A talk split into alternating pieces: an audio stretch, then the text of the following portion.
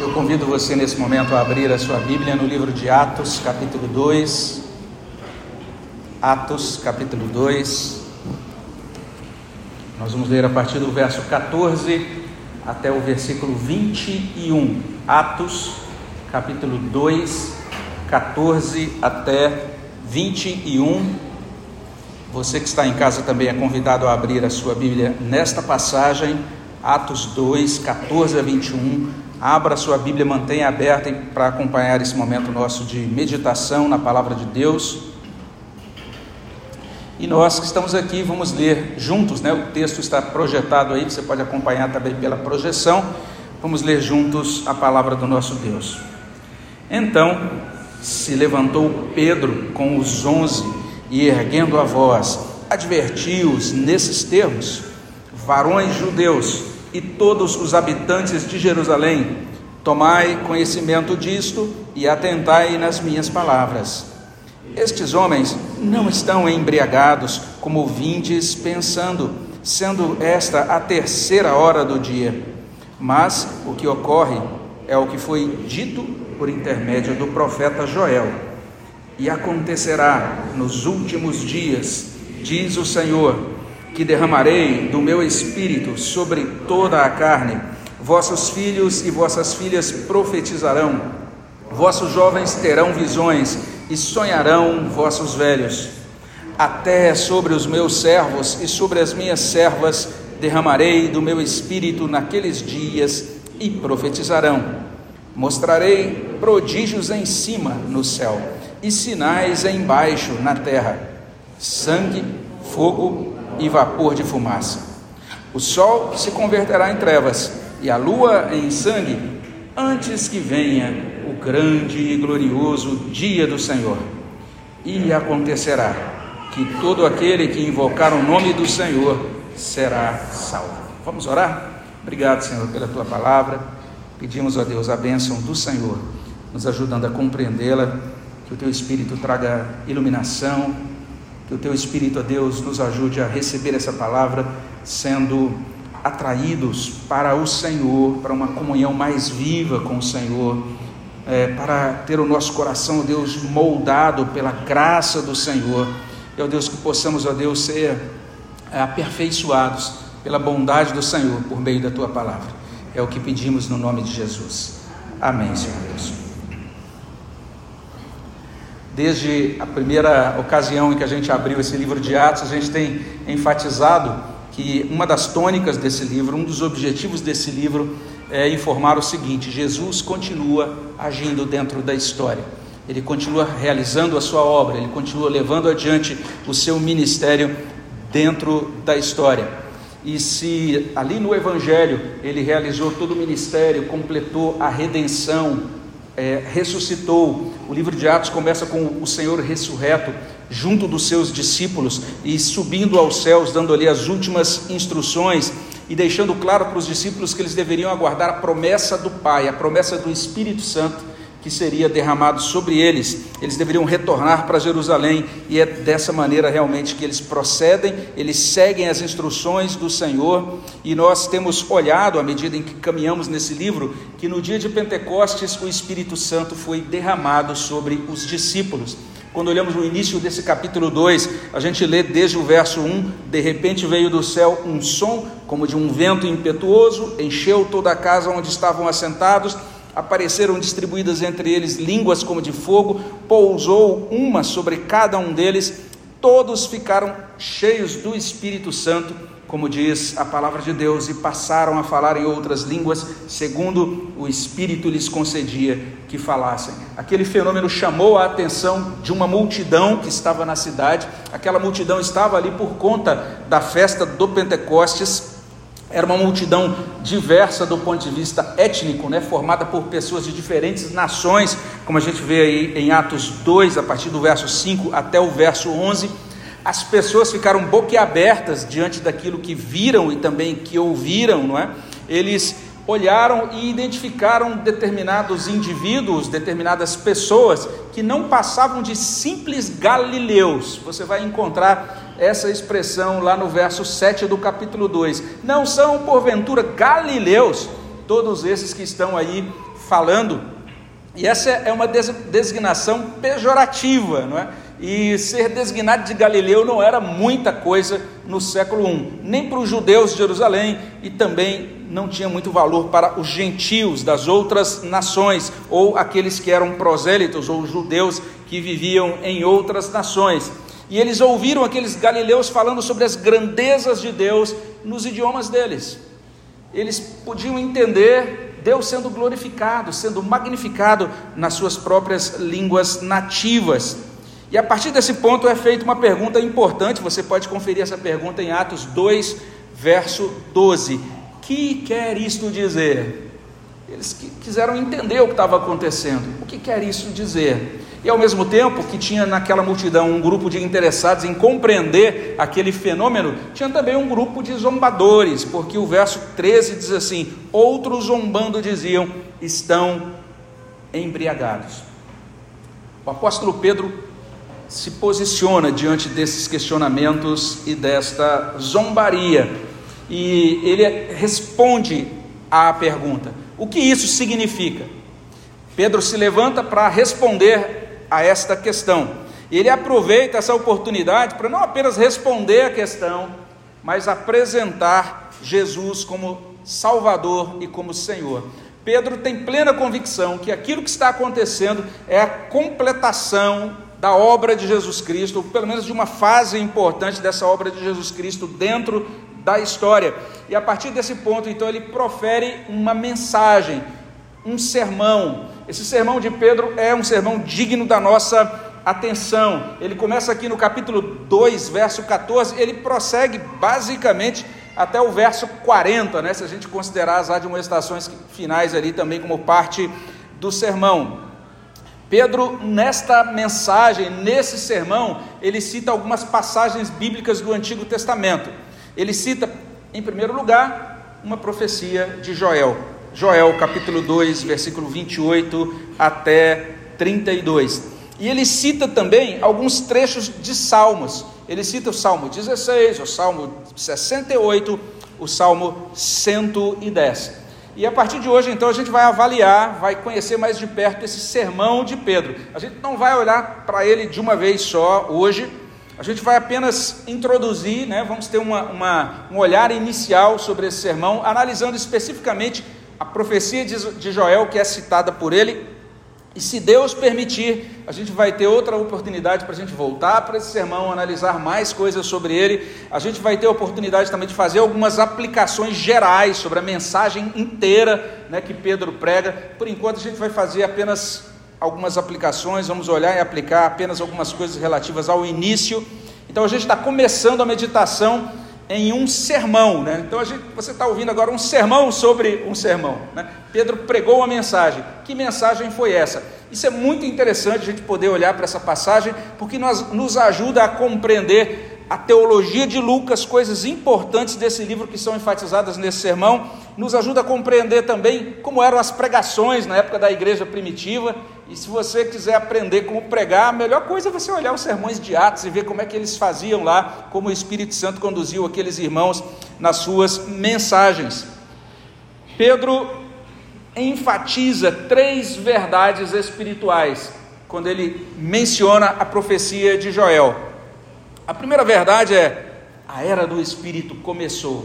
É o que ele começa a dizer aí do verso 14, e ele prossegue falando sobre isso até o início do verso 17. A era do Espírito começou. Além disso, em segundo lugar, ele vai dizer isso, ele vai destacar: o poder do Espírito chegou. É o que ele coloca em segundo lugar para a gente. Quando a gente vê a parte B do verso 17, também o verso 18. E coroando a profecia, ele vai dizer em último lugar: a salvação pelo Espírito nos alcançou. Versos 19 até 21. Então é muito interessante a gente olhar para esta abordagem que é trazida para a gente aqui. Desse verso 14 até o início do verso 17, consta que a era do Espírito começou. É isso que é trazido para a gente. O Espírito Santo foi derramado sobre Pedro, né? sobre todos aqueles que estavam ali. Certamente, então, Pedro, quando se levanta para falar, ele está cheio do Espírito Santo que recebeu naquela ocasião. E ele ouve então aquele questionamento, aquela zombaria, e daí ele se levanta e fala ousadamente. Olha aí o verso 14. Então se levantou Pedro com os onze, erguendo a voz, advertiu-os nesses termos: varões judeus, todos os habitantes de Jerusalém, tomai conhecimento disto e atentai nas minhas palavras. Com isso, ele chama a atenção para o que ele vai dizer. As palavras que ele usa aqui, inclusive, são palavras que alguns rabinos usavam às vezes, especialmente quando eles diziam: tomem conhecimento, atentem nas minhas palavras. E daí ele prossegue, olha só no verso 15: Estes homens não estão embriagados como vim dispensando, sendo esta a terceira hora do dia. O que era a terceira hora do dia? Se você tem a nossa Bíblia Nova Almeida atualizada, lá já vai constar, uma, já tem uma tradução que facilita a vida da gente, né? Lá a gente vai ler assim: é, ainda são nove horas da manhã. Essa é a tradução. Nove horas da manhã. Então isso acontece bem cedinho. São nove horas da manhã quando Pedro profere então essa mensagem. A segunda edição da Bíblia de Genebra nos ajuda ainda informando o seguinte: que naqueles dias festivos era costume jejuar. Então o judeu típico, pelo menos, se era um dia de festa, de festa religiosa, ele tomava a sua primeira refeição na quarta hora do dia. Então Pedro tá, é como se ele dissesse: Olha, nem tomamos café ainda, nós não comemos nada ainda. Então é absurdo vocês considerarem que essas pessoas estão embriagadas. Daí a nossa Bíblia de Genebra, né, a alegação de bebedice não tinha fundamento. Mas em seguida, olha só, nos versos 16 e lá no início do verso 17, Pedro começa a citar a profecia de Joel. Essa profecia está lá em Joel 2, de 28 a 32. Tinha pedido um efeito especial, mas não para agora. Então, Joel 2, de 28 a 32, né? É, você pode conferir essa profecia lá. Se você colocar os dois textos paralelos, Joel 2, 28 a 32, com o texto aqui de Atos 2, de 17 até 21, você vai ver que realmente é, Pedro cita quase que literalmente a profecia do Antigo Testamento mas ele faz algumas inserções, faz algumas mudanças que são dignas da nossa atenção. O que ele traz é o seguinte: o que ocorre é o que foi dito por intermédio do profeta Joel, e acontecerá nos últimos dias, diz o Senhor, que derramarei do meu espírito sobre toda a carne. É assim que ele começa. Veja só, o que ele está trazendo para a gente? Ele está literalmente dizendo isso, que agora começou um novo momento dentro da história. Ele está dizendo: a era do Espírito teve início, a era do Espírito começou. E ele se baseia nesse momento em uma tradução que era muito usada pelos crentes do Novo Testamento, uma tradução do Antigo Testamento para o grego, né, chamada tradução dos 70. Então, basicamente, ele está citando aquela tradução chamada de Septuaginta, ou tradução dos 70. Está citando Joel, está retirando Joel daquela tradução. E ele chama atenção, né? Eu deveria chamar nossa atenção, melhor dizendo, que ele cita Joel, mas modificando logo no início um detalhe. Porque se você olha para Joel, capítulo 2, verso 28, você vai encontrar assim: "E acontecerá depois". É assim que consta em Joel 2, 28, lá no Antigo Testamento. Mas quando Pedro cita a profecia de Joel, ele diz: "E acontecerá nos últimos dias". Pedro é um apóstolo, ele está sendo usado por Deus para atualizar essa profecia de Joel, para ler essa profecia de Joel pelo ângulo cristão, como um cristão leria essa profecia. E ele então traz esta afirmação: acontecerá nos últimos dias. O que acontecerá nos últimos dias? Parêntese, quem está lá atrás consegue me ouvir? Ótimo. E o que acontecerá nos últimos dias? Verso 17: Derramarei do meu espírito sobre toda a carne. Um servo de Deus olha para esse texto e diz literalmente isso: que Pedro entende o derramamento do Espírito Santo sobre os seguidores de Jesus como uma indicação de que a era final da história da salvação se inicia aqui e agora. Então preste atenção nisso, muito interessante. a era final da história da salvação está tendo início. Esta era final da história da salvação é a era do Espírito Santo. Um outro estudioso, chamado Justo Gonzales, ele vincula essa expressão últimos dias à consumação dos tempos. E ele diz o seguinte: o que isso representa é que, é que a consumação da história já começou. O reino de Deus não está só no futuro, mas também está entre nós, independentemente de quão difícil possa ser percebermos isso na vida diária. Assim, nós vivemos em dois reinos: o reino de Deus, que foi inaugurado, e o reino antigo, que ainda permanece. E a diferença entre o que temos e o que esperamos não pode mais ser expressa em termos de um além, mas antes de um ainda não. Então, essa é a maneira como Justo Gonzalez olha para, essa, para esse grande evento. O Espírito veio, a chamada era escatológica veio. O reino de Deus agora começa a ser implementada numa nova dinâmica, a dinâmica do Espírito. E isso cumpre expectativas judaicas. Alguns escritos do judaísmo, escritos que foram produzidos por, ele, por eles ali no período, pelos judeus no período interbíblico, afirmavam isso: haveria um cumprimento escatológico de Joel.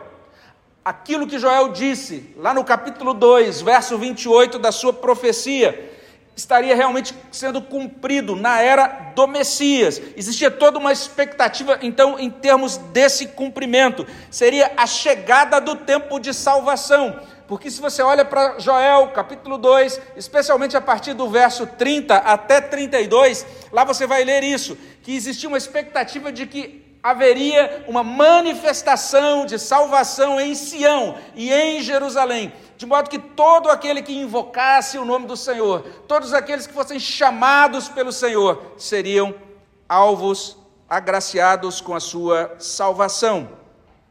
Pedro agora está confirmando essa expectativa. Ele está dizendo: os últimos dias chegaram. Esses últimos dias são a era do Espírito. Ele está dizendo: a era do Espírito começou. Esse é o primeiro destaque desta mensagem de Pedro. Mas não apenas isso, a profecia de Joel informa também outra coisa. Essa profecia está dizendo isso. Não apenas a era do Espírito chegou, mas o poder do Espírito chegou. Essa era traz agora a presença poderosa do Espírito que enche os discípulos, os seguidores de Jesus, do poder do Espírito. Basta você olhar o finalzinho, a parte B do versículo 17, diz assim: Vossos filhos e vossas filhas profetizarão. Olha só, vossos jovens terão visões e sonharão vossos velhos. E até sobre os meus servos e sobre as minhas servas derramarei do meu espírito na, naqueles dias. E diz a palavra de Deus aqui no finalzinho do verso 18: e profetizarão. Se você der uma olhadinha na profecia lá, como está escrita no Antigo Testamento, você vai perceber que Lucas é, coloca aí essa adição, né? Então, Pedro, no seu sermão, ele adicionou e profetizarão. Isso não consta lá é, na profecia do Antigo Testamento. A profecia fala realmente de que os filhos e filhas profetizarão, mas você percebe, verso 17b, começando: Vossos filhos e filhas profetizarão e a última linha, e profetizarão. Pedro está enfatizando esse tempo da profecia. E a gente vai ter oportunidade de retornar a essa temática, se Deus permitir, na próxima semana. Na próxima semana a gente vai tentar né, ajustar isso que a gente está ouvindo hoje aqui para é, tentar fazer uma exposição tópica da doutrina do batismo com o Espírito Santo. Nós vamos entender isso melhor, se Deus permitir, na próxima semana. Mas chama a atenção aqui essa, esse destaque é, de Pedro à profecia. O que está acontecendo aqui? A profecia está dizendo isso. A profecia de Joel, citada por Pedro, o poder do Espírito vai chegar. Os seus filhos suas filhas, os filhos e as filhas, os jovens e os velhos, todos, os servos e as servas, todos eles receberão o poder do Espírito. É interessante que Justo Gonzalez, que eu citei agora há pouco, ele chama o Espírito nesse trecho, quando ele olha para esses versículos, ele chama o Espírito de o Espírito nivelador, que destrói privilégios. Olha que interessante. E deveria chamar a nossa, a nossa atenção isso. Por quê? Porque esse Espírito é derramado sobre todo o povo de Deus, sem distinção de gênero sexual, vossos filhos e vossas filhas, sem distinção de idade, vossos jovens, vossos velhos, sem distinção de classe social, meus servos e minhas servas, está falando literalmente dos escravos. Então, todo o povo de Deus, indistintamente, receberia o Espírito. E é interessante que a gente vê esse efeito nivelador aqui em Atos capítulo 2. Porque se você olha aqui para esse capítulo, lá no verso 2, verso 7, os seguidores de Jesus são chamados de esses galileus. Mas se você olha um pouco adiante, lá em Atos 2, versículo 37, Lá eles já são, já são chamados de irmãos. Olha só, eles não são mais tidos como uma classe diferenciada, desprovida de privilégio ou de status. Agora eles são nivelados, e agora todos esses que ouvem o Evangelho e que colocam a sua confiança no Evangelho estão agora no mesmo nível, todos eles agora têm o mesmo status diante de Deus, todos eles são irmãos, um espírito nivelador. E o poder desse espírito chegou. A promessa do Pai, que foi mencionada pelo Senhor Jesus Cristo ressurreto, lá em Atos capítulo 1, 4 e 5, aquela promessa começou a ser cumprida. Aquela realidade descrita em Atos 1, 8, Recebereis poder ao descer sobre vós o Espírito Santo e sereis minhas testemunhas. Aquela realidade começa agora a se concretizar dentro da história ela tem início. Esses seguidores de Jesus Cristo recebem agora a unção do Espírito para serem testemunhas do Evangelho.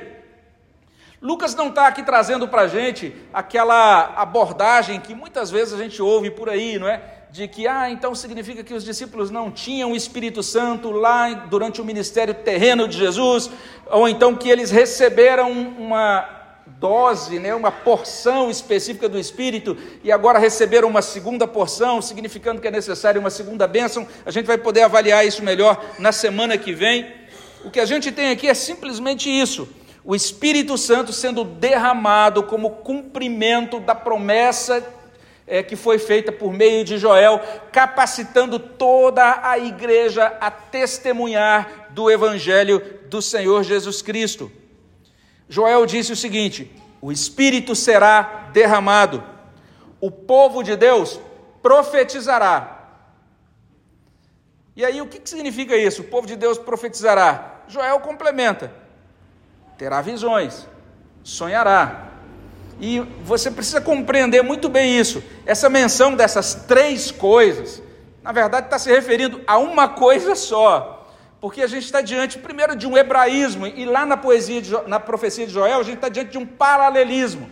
Então, quando olhamos para a profecia de Joel, a gente tem literalmente isso: os vossos filhos, então, profetizarão e sonharão, terão visões, porque este era o modo ordinário de Deus conceder revelação profética no Antigo Testamento. Se você olha para o Antigo Testamento, por exemplo, Números, capítulo 12, versículo 6, traz o seguinte: Ouvi agora as minhas palavras, se entre vós há profeta, eu, o Senhor, em visão a ele me faço conhecer ou falo com ele em sonhos. Então era um modo como Deus se dirigia aos seus profetas. E ele concedia revelação aos profetas por meio de visões e por meio de sonhos. E depois que eles recebiam essa revelação, essa palavra de Deus, era agora transmitida pelo profeta. O que Joel está dizendo é o seguinte: nos últimos dias eu vou capacitar todo o meu povo a falar a minha palavra. Eu vou derramar o meu espírito e todo o meu povo profetizará. O poder do espírito chegou, aquele poder prometido em Atos 1:8 para falar a palavra de Deus chegou. Esse é o segundo destaque dessa mensagem proferida pelo apóstolo Pedro, citando Joel.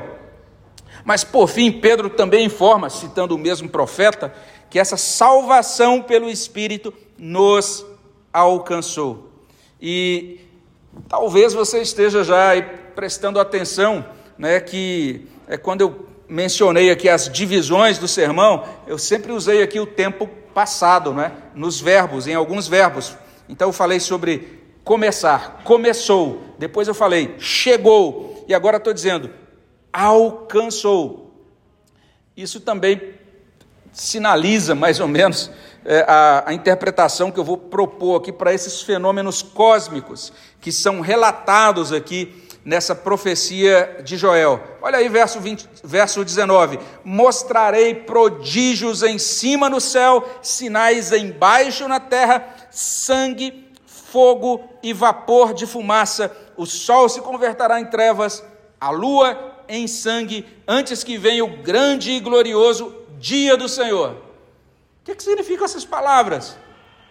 E perceba, eu estou colocando tudo isso no passado, todas as divisões no passado, porque o meu entendimento, né? E aí eu não estou trazendo algo que veio da minha cabeça, mas realmente a gente verifica alguns estudiosos muito cuidadosos que, quando interpretam o livro de Joel e agora quando olham também para Atos, eles dizem a mesma coisa sobre esse texto. Ou seja, nós estamos diante de uma linguagem figurada e de uma linguagem que remete a fenômenos cósmicos, vamos dizer assim, mas essas, essas coisas todas, de certa forma, se cumpriram na obra redentora de Jesus Cristo. Como assim? Que coisa louca é essa? Né? Você fala, como que você está dizendo que no dia em que Cristo realizou a redenção aconteceram todos esses prodígios aí? Mas uma dica de interpretação importante aqui é a gente observar o seguinte: o próprio, a própria passagem está dizendo que esses fenômenos cósmicos não se relacionam com o fim do mundo. O próprio texto diz assim: essas coisas acontecerão. Olha aí o verso 20 antes que venha o grande e glorioso, ou terrível, como dizia Joel, dia do Senhor. Esses fenômenos cósmicos acontecerão antes que venha aquele grande e glorioso dia do Senhor. E basta a gente pensar nisso. Todas essas coisas mencionadas aqui, de certa forma, remetem a Jesus Cristo. Da seguinte maneira: algumas delas remetem àqueles atos salvadores que Deus realizou na época da redenção de Israel do cativeiro egípcio. A gente pode pensar, por exemplo, no sangue. E se um judeu típico ouvisse essa ideia de Deus realizando um grande sinal e, e, mostrando sangue ou usando sangue, ele não teria muita dificuldade em pensar em Êxodo, capítulo 7, verso 17. Assim diz o Senhor: Nisto saberás que eu sou o Senhor Eis que eu, com esta vara que tenho em minha mão, ferirei as águas que estão no rio e tornar-se-ão em sangue. Deus realizou uma grande obra de libertação no passado, e naquela, naquela grande obra ele realizou esse sinal, transformando água em sangue.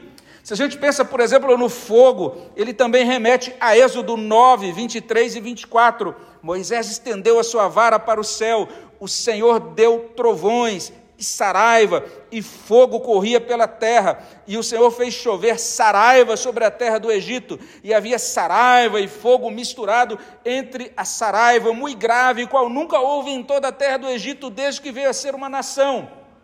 Então, se lá no passado Deus fez uma grande e poderosa intervenção na história, com sangue, com fogo, agora o que está sendo dito é, essa, é isso: Deus também trará grande salvação na história, uma grande salvação que vai libertar, que vai trazer redenção definitiva a todos os que crerem. O vapor de fumaça, de certa forma, atualiza aquele momento de estabelecimento do pacto, em Êxodo 19 e 18. Todo o monte Sinai fumegava, porque o Senhor descera sobre ele em fogo, a sua fumaça subia como fumaça de um forno, todo o monte tremia grandemente. O Deus majestoso está se fazendo presente. Ele é o Deus que salvou essa nação e agora está juntando essa nação para estabelecer aliança com ela. Essa é uma referência ligada também à história de redenção de Israel.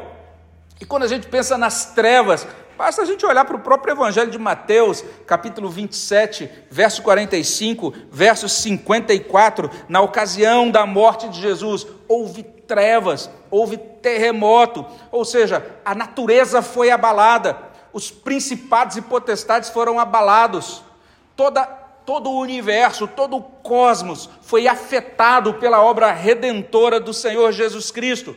Isso fica mais claro quando a gente lê o restante do sermão. Porque logo depois de Pedro citar, quando ele termina de citar a profecia de Joel, ele já vai dizer: Olha, esse Jesus. Aí ele começa a falar sobre Cristo. Ele está dizendo: tudo isso que Joel diz tem relação com Cristo, tem relação com a morte dele, tem relação com a ressurreição dele, tem relação com a exaltação dele. É interessante então essa declaração do profeta Joel.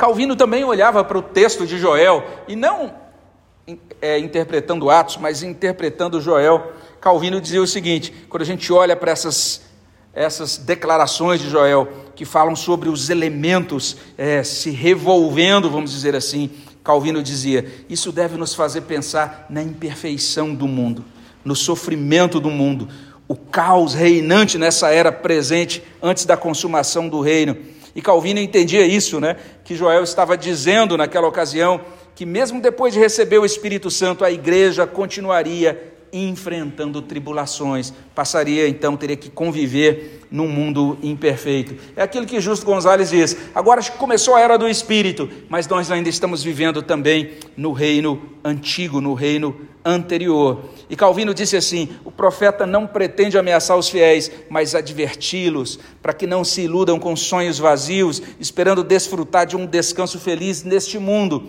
Haverá prodígios no céu e na terra, o sol se converterá em trevas, a lua em sangue, todas as coisas estarão em desordem, horrível escuridão.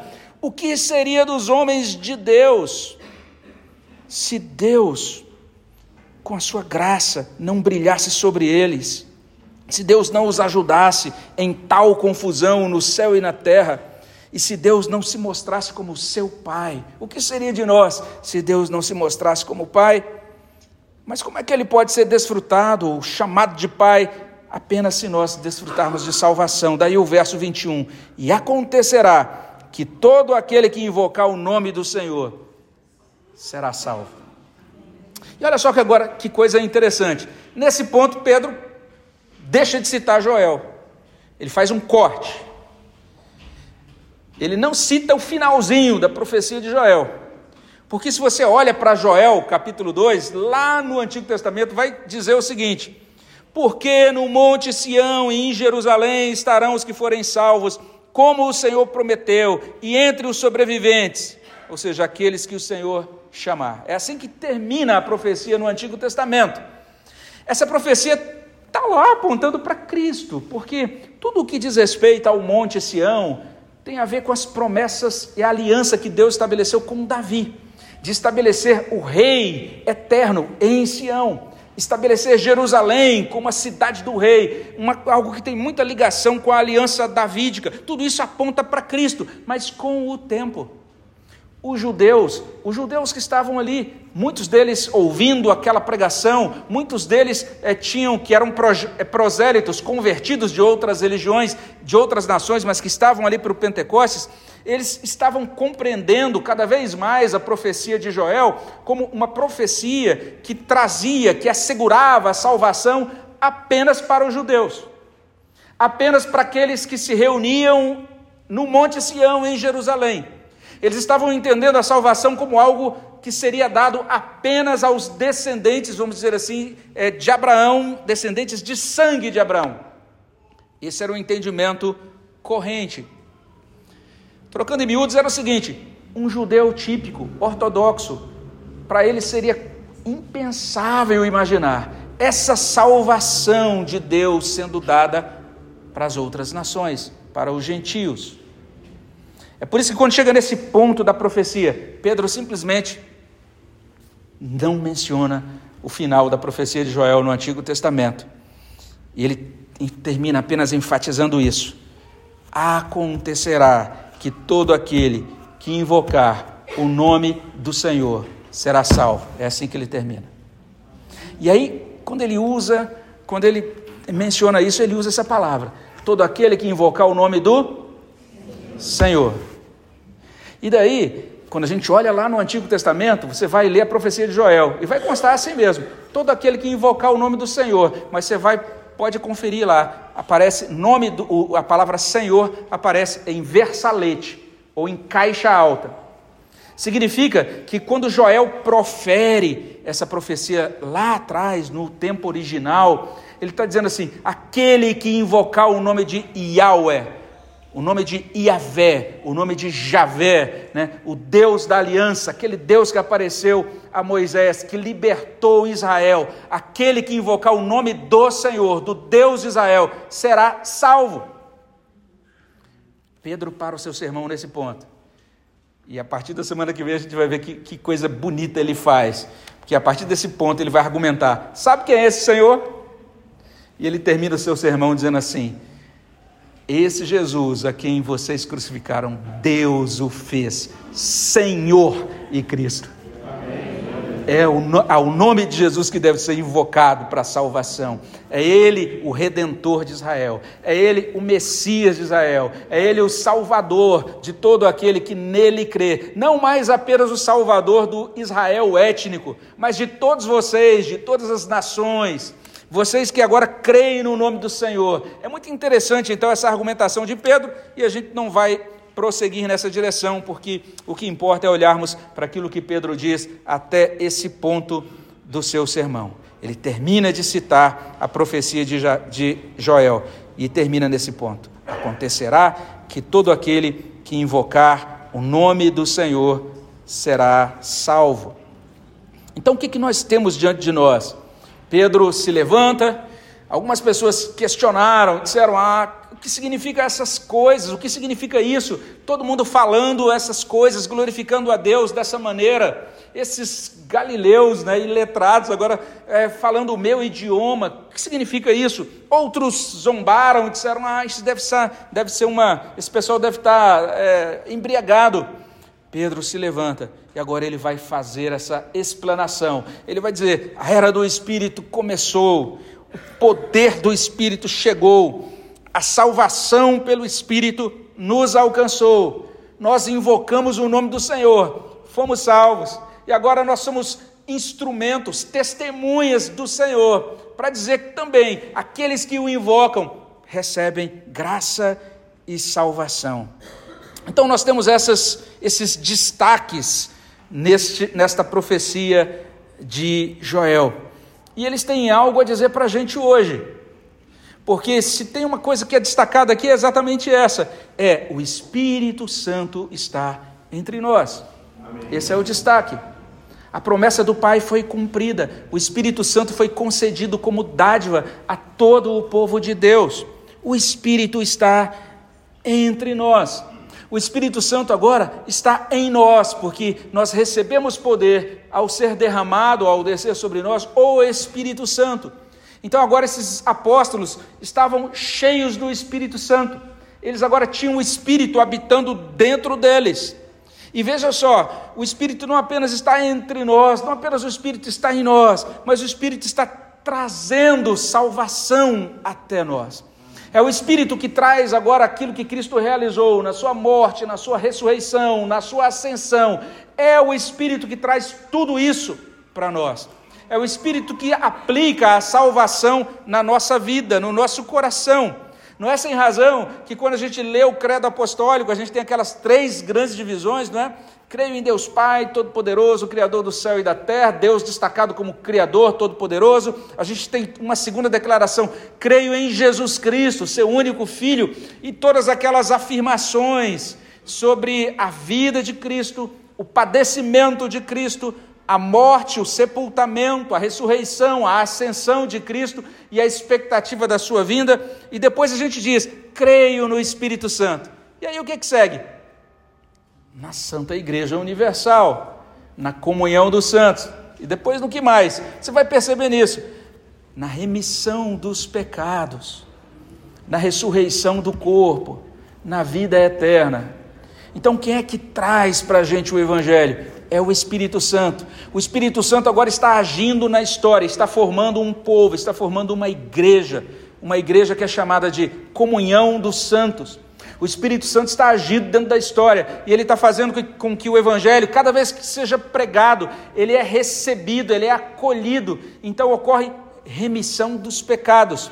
O Espírito Santo está colocando dentro de cada um o penhor. Ele, na verdade, é o próprio penhor e selo de que nós resgataremos a nossa herança. Que herança é essa? é, nós desfrutaremos da ressurreição, nós desfrutaremos do reino que foi iniciado. Ele traz para nós a salvação de Deus. E a gente pode até dizer o seguinte: que essa era do Espírito nada mais é do que a era da graça. É a era em que a gente realmente pode cantar com pertinência: tua graça é melhor do que a vida. Acontecerá que derramarei o meu espírito sobre toda a carne. Quando isso aconteceu, a igreja, nos moldes atuais, teve o seu início. Isso aconteceu no dia de Pentecostes, mas isso acontece também hoje, se você crer em Jesus Cristo, se você invocar o nome de Jesus Cristo. O Espírito é derramado sobre a vida de toda pessoa que entrega o seu coração a Jesus Cristo. Esses são os beneficiários, aqueles que creem em Deus, o povo de Deus de todos os tempos. O livro de Atos está dizendo algo muito interessante para a gente: é que desde o Pentecostes, Deus está fazendo algo maravilhoso. Depois você pode comparar lá o argumento de Pedro no final de Atos 2. Pedro vai dizer assim para aquele povo: O Senhor Jesus Cristo foi exaltado à destra do Pai, e agora ele derramou isto que vocês veem e ouvem. O Senhor Jesus Cristo derramou esse espírito que está agindo no meio do povo nesse momento. O Senhor Jesus Cristo continua dando o Espírito Santo a todos os que o invocam. Essa é uma promessa grandiosa. Então entendamos isso: que o cristianismo não traz para a gente apenas uma crença ou uma ideologia, ele traz também crença e ideologia. Mas o cristianismo não traz para a gente também só uma estrutura sociológica de apoio, né? no sentido que a gente pode dizer, agora eu não fico mais sozinho, porque eu faço parte de uma fraternidade. Isso é verdade, mas isso ainda não é tudo o que a palavra de Deus diz. Além disso, a promessa do cristianismo não é apenas assegurar né, a nossa ida para o céu, uma passagem carimbada já com o visto ali, permanência eterna no céu. Isso também é verdade, mas o cristianismo vai muito além disso. O cristianismo, de acordo com esse livro de Atos, quando nós olhamos para essa palavra de Deus, o que ela está trazendo para a gente é o seguinte: o Deus vivo habita entre nós o Deus vivo habita dentro de nós. Não é apenas Deus junto de nós, não é apenas Deus se aproximando de nós, é Deus fazendo morada em nós como santuário dele. E agora nós somos ligados espiritualmente a Ele, nós somos agora sustentados por Ele, nós somos consolados por Ele, santificados por Ele, à medida em que Ele vai aplicando o Evangelho em nós. O Espírito Santo nos é dado para que a gente agora desfrute dessa última, plena, maravilhosa revelação final, derradeira, a revelação do Evangelho de Jesus Cristo. E o Espírito Santo agora enche e transborda da nossa vida para que a gente possa falar de Jesus Cristo para as outras pessoas. Ele vem sobre a nossa vida e nos capacita a falar Hoje o reverendo Gilberto enfatizou essa realidade da caminhada. E que realidade preciosa é essa? Porque essas verdades sobre o Espírito Santo nos ajudam a compreender que, firmados nele, nós continuamos caminhando. Nós podemos viver nesse mundo que ainda tem tanta imperfeição, porque o reino foi inaugurado, mas o reino ainda não está completado. Mas o Espírito Santo nos ajuda O evangelho começa dizendo isso: o redentor será chamado Emanuel. Os evangelhos terminam todos enfatizando a mesma verdade: Eis que estou convosco todos os dias, até a consumação do século. Mas agora a gente compreende agora o outro desdobramento, um outro, um outro aspecto das promessas de Jesus no Evangelho. Não vos deixarei órfãos, eu vou enviar para vocês o outro consolador. Vocês não vão prosseguir sozinhos nessa terra. A minha presença entre vocês vai se dar por meio do Espírito Santo que acompanhará vocês. Por meio do Espírito, o Senhor agora revitaliza o nosso coração com fé por meio do Espírito, o Senhor revitaliza a nossa devoção, por meio do Espírito, agora nós temos o testemunho interno de que somos filhos de Deus, por meio do Espírito, agora nós temos certeza de vida eterna. E sendo assim, cada tribulação da vida abre espaço para invocação. Assim como o apóstolo chama atenção para isso, que nós devemos invocar o nome do Senhor para sermos salvos, nós aprendemos, depois de sermos salvos, que nós podemos e devemos continuar invocando o nome do Senhor. Nós passaremos por circunstâncias nesse mundo em que teremos de clamar pelo socorro de Deus. Essa fé dada pelo próprio Espírito vai nos conduzir à oração. E entre a primeira e a segunda vindas de Cristo, o Evangelho vai nos sustentar e, ao mesmo tempo, o Espírito vai nos impulsionar para o testemunho. Ou seja, o desfrute do Espírito Santo, como a gente lê aqui em Atos, produz expansão missionária, produz testemunho missionário. A obra de evangelização, como a gente vai aprender aqui em Atos, ela vai ser levada adiante com essa consciência de que Deus salva os eleitos que o invocam. E agora, assegurados no amor de Deus, nós podemos e devemos invocá-lo de todo o nosso coração. Vamos fazer isso. Vamos orar ao nosso Senhor. Senhor, abençoa a nossa vida, derrama a tua graça sobre nós Amém. e nos ajuda, Senhor Deus, a te louvar nesta noite. É o que pedimos no nome de Jesus. Amém, Senhor Amém. Deus. Eu não sei se será possível a gente ter o nosso cântico aqui, Douglas. O que você diz? Será que a gente pode tentar cantar assim meio a capela? Acho que você podia escolher de repente um que a gente possa cantar aí mais de memória, hein? Entende como era na igreja primitiva, gente? Não tinha. Porque livro todo mundo sabe decor. Porque livro? Todo mundo sabe decor. Pronto. Desde o da terra também sabe, pastor. Então vamos. O Douglas vai nos conduzir aqui. Então imagine que agora você está lá na, na igreja de Atos, tá bom? Sem luz elétrica. e, e se você conhecer a letra, você pode cantar. Se não, vamos aprendendo juntos. Desde os confins da terra, vou ficar de pé.